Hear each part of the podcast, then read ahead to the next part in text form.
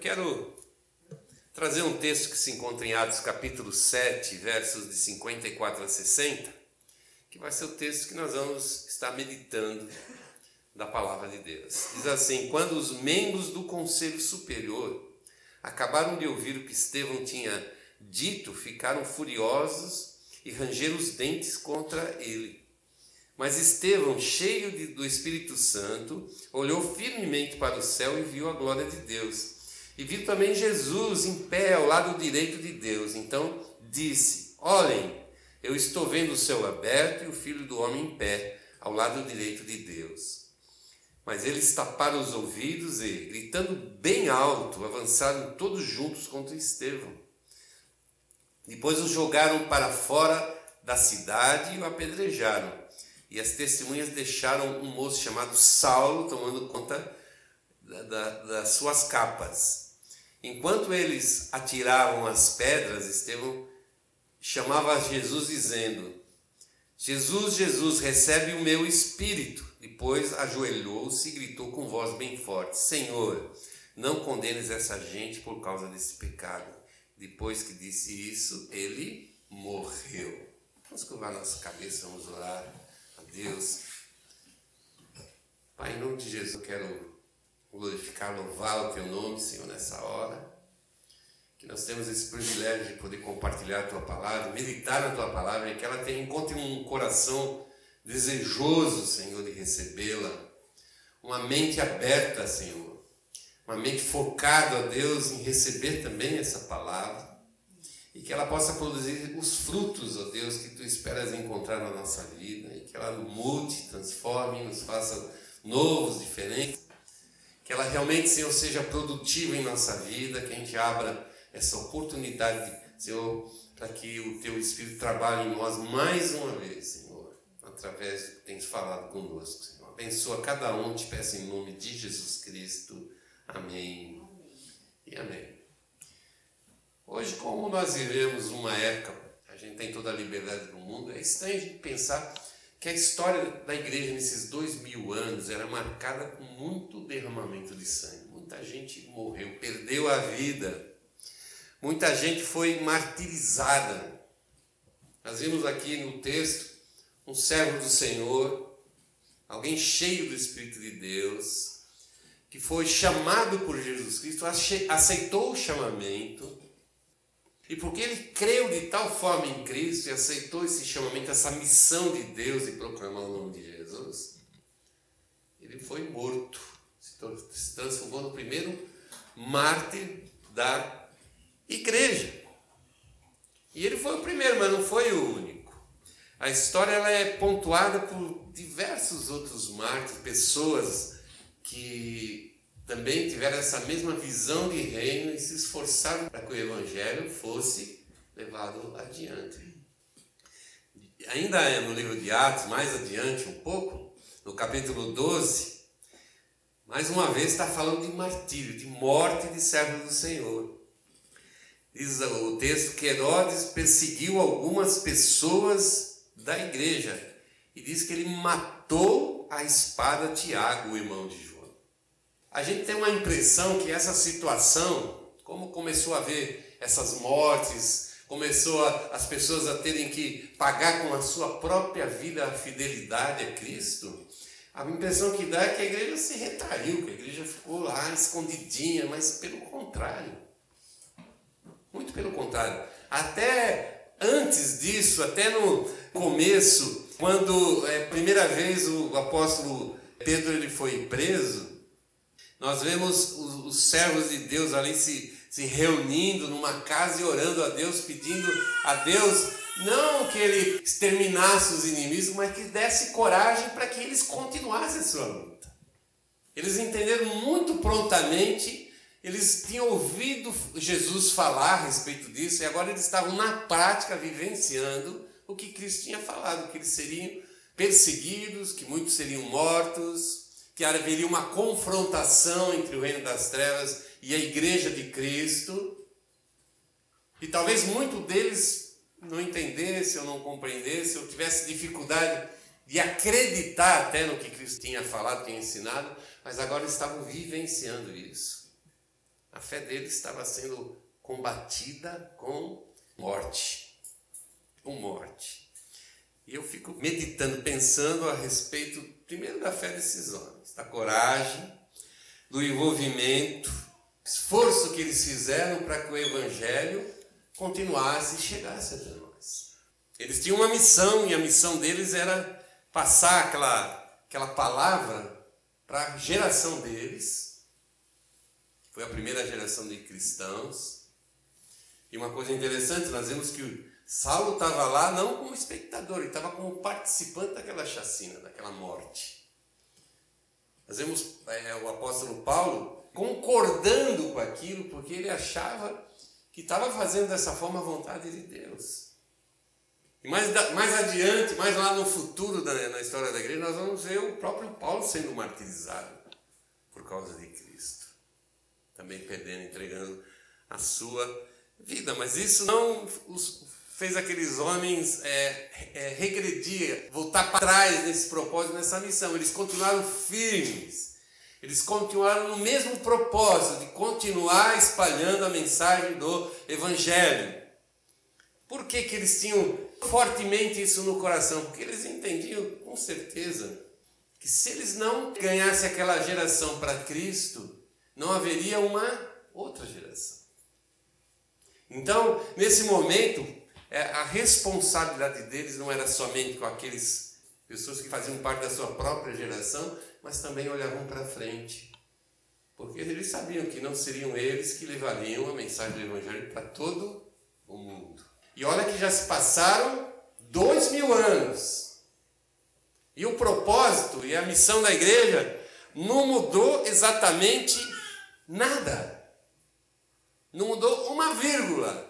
Ainda nós temos esse mesmo intento, essa mesma missão, esse mesmo propósito de fazer com que a mensagem chegue a todo o lugar. E se fazemos isso é porque olhamos para trás e encontramos nesses homens, nessas mulheres, que muitos deles foram martirizados, né? mas muitos não morreram, mas de uma outra forma também entregaram a sua vida para que essa mensagem chegasse até nós. E hoje a gente recebe notícia que em muitos lugares ainda pessoas estão morrendo para que essa mensagem continue a se espalhar. Eu fico pensando, a gente, em toda essa tranquilidade que a gente tem, essa, as nossas facilidades para sermos cristãos, será que nós estamos valendo, fazendo valer a pena todo o esforço daquele, daqueles homens de Deus do passado, aquelas mulheres de Deus do passado? Será que nós estamos honrando esse nome, esse esforço? Ou estamos nos acovardando? Será que realmente nós estamos levando a sério, assim como eles levaram essa missão? Vocês sabem o que significa valer a pena? A expressão valer a pena? É importante entender o que significa valer a pena, porque às vezes pode se confundir, pode pensar que tem que valer a pena somente para nós, para mim. Eu fui beneficiado com a fidelidade desses homens. Vocês foram é, beneficiados com a fidelidade desses homens. E de alguma maneira a gente fala assim: nossa, valeu a pena porque o Evangelho chegou até mim. Mas por outro lado, o valer a pena também tem que servir para o outro lado, para o lado do Senhor.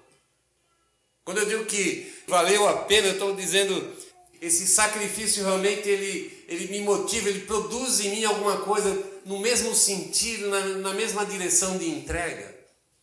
Será que vale a pena? eu continuar essa obra? Será que vale a pena eu me esforçar, até se necessário for, ter que entregar a minha vida, para que a mensagem do Evangelho alcance a nossa cidade, o nosso estado? Às vezes, às vezes a gente pensa assim, nossa, todo mundo parece que é cristão aqui nessa cidade. Numa primeira impressão assim, é isso que a gente vê. Todo mundo falando do Natal, as pessoas acham bonita a mensagem do nascimento de Cristo se comovem com a mensagem da morte de Cristo.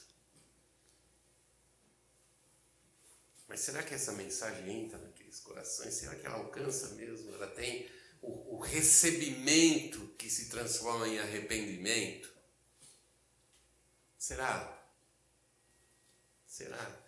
E se eu, eu penso que, que, eu tenho, que sou eu que tenho que continuar essa obra, vale a pena eu continuar? E se eu acho que vale a pena, o que está me impedindo? O que pode me impedir de eu levar o Evangelho às pessoas, conhecendo que eu preciso dar um passo além nessa entrega? Essa é a pergunta que eu quero fazer para nós. O que está me impedindo?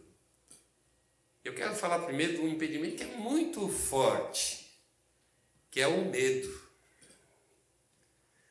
É, em 2 Coríntios, Paulo explicando como era a sua vida como cristão. E ele começa, 2 Coríntios 4, versículo 7 a 12, falando nesse primeiro, logo no, nesse primeiro versículo, no versículo 7, que nós temos um tesouro espiritual em potes de barro. Ele fala que é, o valor espiritual do Evangelho é imensurável. Às vezes a gente não dá o valor que deveríamos dar à mensagem do Evangelho.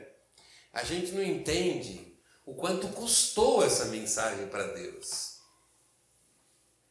Muitas vezes a gente pensa que Cristo morreu pelo Evangelho, mas muitas pessoas também entregaram a sua vida pelo Evangelho. Muitas ainda vão entregar a sua vida pelo Evangelho. Pessoas são servos de Deus.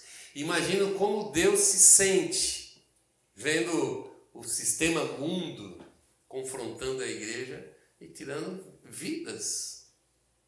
Vidas. E a gente olha para isso e muitas vezes se sente frágil, sim, eu sou pote de barro, mas eu não entendo a importância da mensagem que eu carrego em mim, através da minha vida, através da minha fé em Jesus Cristo. Até a minha responsabilidade de testificar no meio de um pessoas que não querem nem saber de Deus e estão distantes de Deus, mas que precisam ouvir essa mensagem. A gente tem falado, o evangelho serve de salvação para quem crê, mas serve também de condenação para quem não crer. As pessoas precisam ouvir o Evangelho e tomarem a sua decisão. E Paulo sabia disso. Ele era frágil. Pote de barro não pode entender. Uma coisa mera, sem muito valor, é frágil. É frágil. Mas ele levou a sua vida ao sacrifício máximo, chegando até o fim da sua jornada sendo martirizado. Mas ele diz algumas coisas bem interessantes. Ele diz que muitas vezes nós ficamos aflitos. Olha, o apóstolo Paulo está dizendo. Ficamos aflitos, em dúvida, temos inimigos que nos afrontam. Diz mais que levamos a morte de Cristo, a morte de Jesus no nosso próprio corpo mortal. Ele diz que durante a vida inteira estamos sempre em perigo de morte por causa de Jesus. Ele está fazendo uma descrição de alguém que está focado nessa missão. E logicamente, quando a gente olha para uma situação dessa, principalmente quem pensa que o Evangelho é um mundo de flores, são caminhos floridos para mim encaminhar, que Deus vai cuidar de mim, que não vai acontecer nada, que eu vou passar bem, por todas as situações, sem assombros, e a gente se depara com a história de um, um ícone da, do cristianismo que diz: Não, eu sofro, eu tenho dúvida, eu tenho, em outras palavras, até medos. E todos nós temos medo de ser afligidos, medo de sofrer, temos medo de sermos rejeitados. Quantas vezes a gente deixa de falar de Jesus porque a gente tem medo de ouvir um não? Parece que a gente quer sempre falar de Jesus para quem vai nos dizer um, um sim. Medo. Às vezes eu não cumpro essa minha responsabilidade, eu estou sendo impedido de cumprir a minha responsabilidade na realidade, porque eu tenho medos e eu preciso colocar esse medo debaixo da mão de Deus, debaixo da autoridade de Jesus. A gente vai continuar sentindo medo, há dúvida. Mas a promessa de Jesus é estar conosco até a consumação do século. Isso, isso ele fala justamente quando ele manda a igreja de encontro ao mundo para levar a mensagem do Evangelho. E Jesus sabia muito, que ele estava, muito bem o que ele estava falando. Jesus sabia muito bem o que ele estava falando. Ele sabia que isso não seria um mar de rosas, mas que era uma pedreira. Mas ele vai dar essa garantia, não, mas eu vou estar junto com vocês até a consumação do tempo, até que se cumpra essa ordem. Vão a todo mundo e façam discípulos em todos os lugares. Então, quando nós temos medo, o que nós temos que fazer não é recuar, mas orar como aqueles homens de Deus oraram lá no primeiro momento da perseguição, dizendo: Senhor, dá-nos força e coragem para continuar essa jornada. Essa jornada. Eu tenho certeza que nós vamos se levantar e vamos caminhar com fé. E outra coisa que também eu acho extremamente importante a gente entender que é um impedimento muito forte, mas muito forte que nós temos, é o desejo da carne. Por um lado, o sistema mundo confrontando a igreja, por outro lado, o desejo, a cobiça das coisas que são do mundo. Tenho certeza disso, todo mundo sabe que a gente não dá um passo de fé, não vai mais além, porque a gente não quer mudar de vida. E quando a gente não quer mudar, significa que eu estou o quê? Satisfeito com a forma, com a maneira que eu estou vivendo. Eu vou procurar incômodo para minha vida, tá, tá bom assim. Mesmo que eu, eu perceba, eu sinta, eu saiba que eu estou muito além da expectativa de Deus respeito à minha fé, o meu envolvimento com essa obra enorme e fazer o nome de Jesus reconhecido. Ainda assim, eu permaneço firme nesse mesmo propósito, ficar como está. Eu vou ouvir um milhão de palavras, um milhão de mensagens. Eu vou ler centenas de vezes, milhares de vezes, quem sabe, a palavra de Deus. E eu vou continuar nesse mesmo estado, nessa mesma situação. Eu não quero. Por quê? Porque tá bom. E o mundo é um parque de diversão para, para o nosso homem carnal. É no mundo que ele encontra tudo aquilo que satisfaz. Tudo.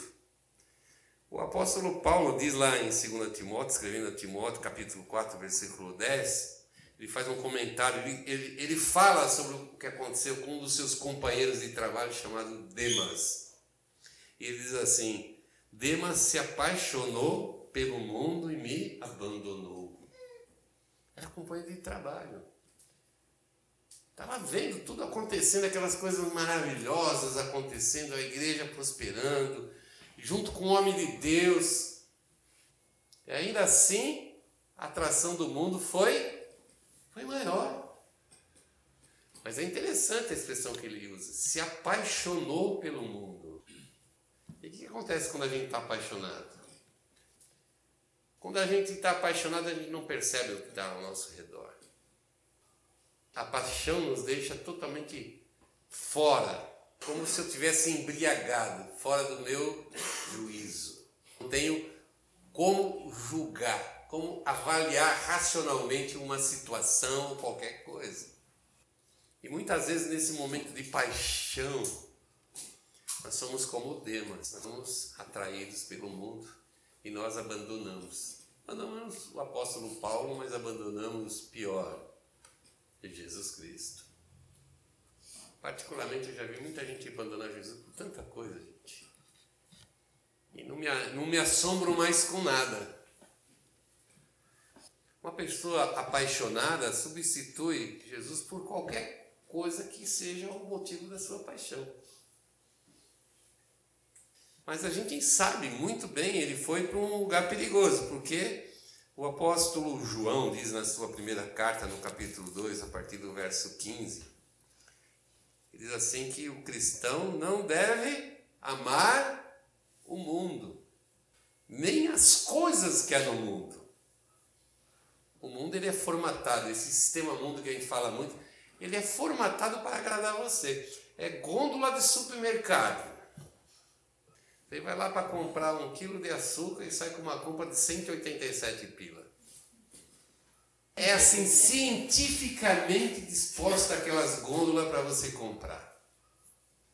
O mundo todo ele, ele é formatado de uma maneira que nos atraia 100%. E todas as vezes que você parar para olhar o mundo, o que, que vai acontecer?